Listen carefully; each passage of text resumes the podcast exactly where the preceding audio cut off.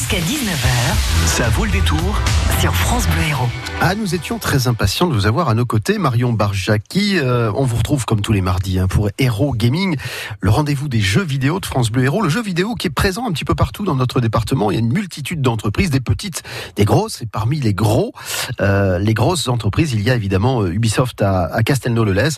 Ubisoft qui annonce faire un geste pour la reconstruction de Notre-Dame de Paris. Et pas n'importe quel geste, 500 000 euros de dons pour la reconstruction du monument ravagé par les flammes la semaine dernière.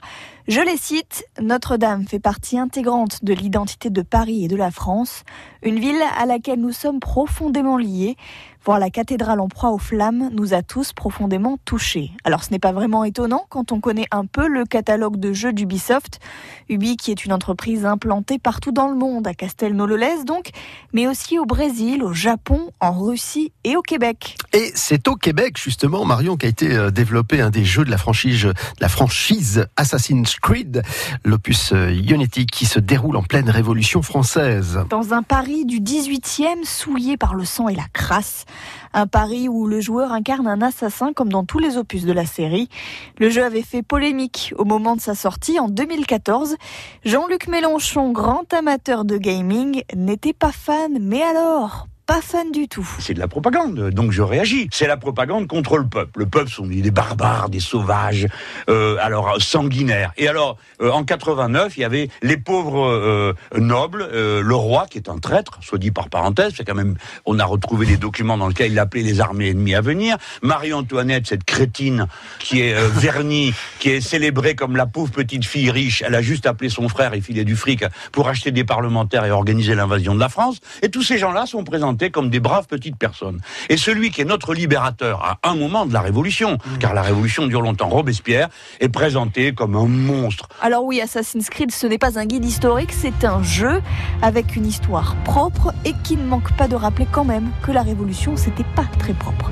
Par contre, le jeu reproduit très fidèlement les rues et les monuments du Paris de l'époque, parmi lesquels Notre-Dame de Paris, bien sûr.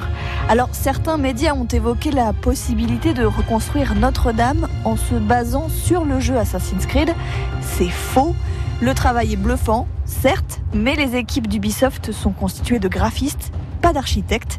Il ne faut pas non plus surestimer le niveau de réalisme. En revanche, depuis lundi dernier, les hommages se sont multipliés sur les réseaux sociaux, Marion. Dès le soir de l'incendie, on a vu apparaître les premières captures d'écran, les premiers tweets. Et si vous allez sur YouTube et que vous tapez Assassin's Creed Unity, les premières vidéos sont des visites de cette cathédrale Notre-Dame virtuelle. Vous pouvez d'ailleurs la découvrir vous-même, cette cathédrale de Paris modélisée par Ubisoft.